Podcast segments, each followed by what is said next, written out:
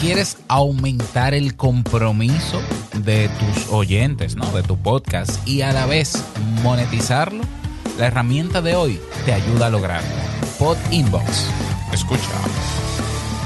¿Estás interesado en crear un podcast o acabas de crearlo? Entonces estás en el lugar indicado porque en este programa tendrás claves, técnicas, herramientas, aplicaciones y respuestas para que lleves tu podcast al siguiente nivel.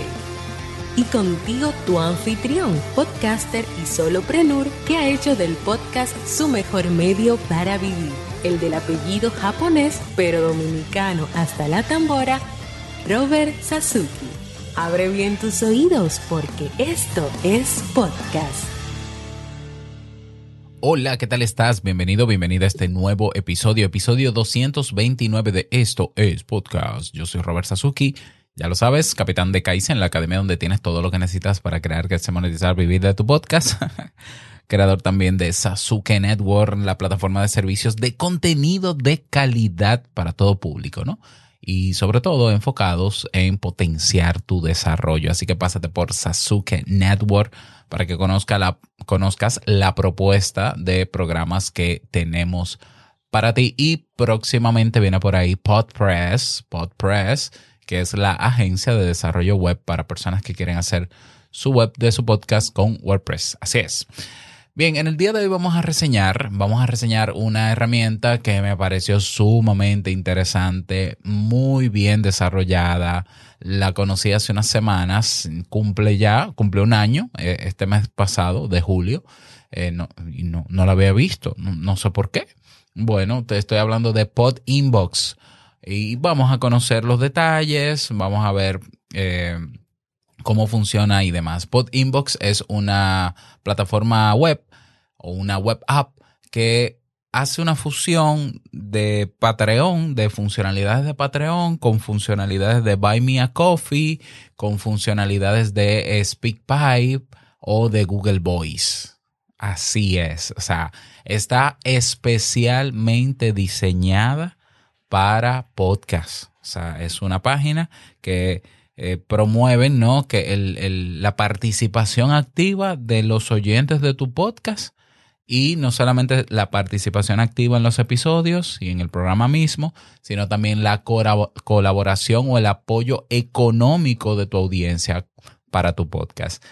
Está buenísimo. Está buenísimo porque esto es como, eh, imagínate fusionar una especie de Telegram con eh, eh, plataforma de mensajería de, de voz, por ejemplo, pero puedes hacer crowdfunding, es decir, puedes hacer campañas de recaudación específicas, ya sea para en tu podcast comprarte algún, algún equipo, por ejemplo, como hacen algunos podcasters, o simplemente una suscripción mensual a tu podcast eh, para que la gente aporte desde 5 dólares mensuales, pero es una plataforma eh, que congrega todo eso. Eh, los usuarios incluso pueden hacerte preguntas, pueden proponer temas y eh, lo pueden hacer con mensajes de voz, es decir, abriendo su, su micrófono, el de su móvil y narrando.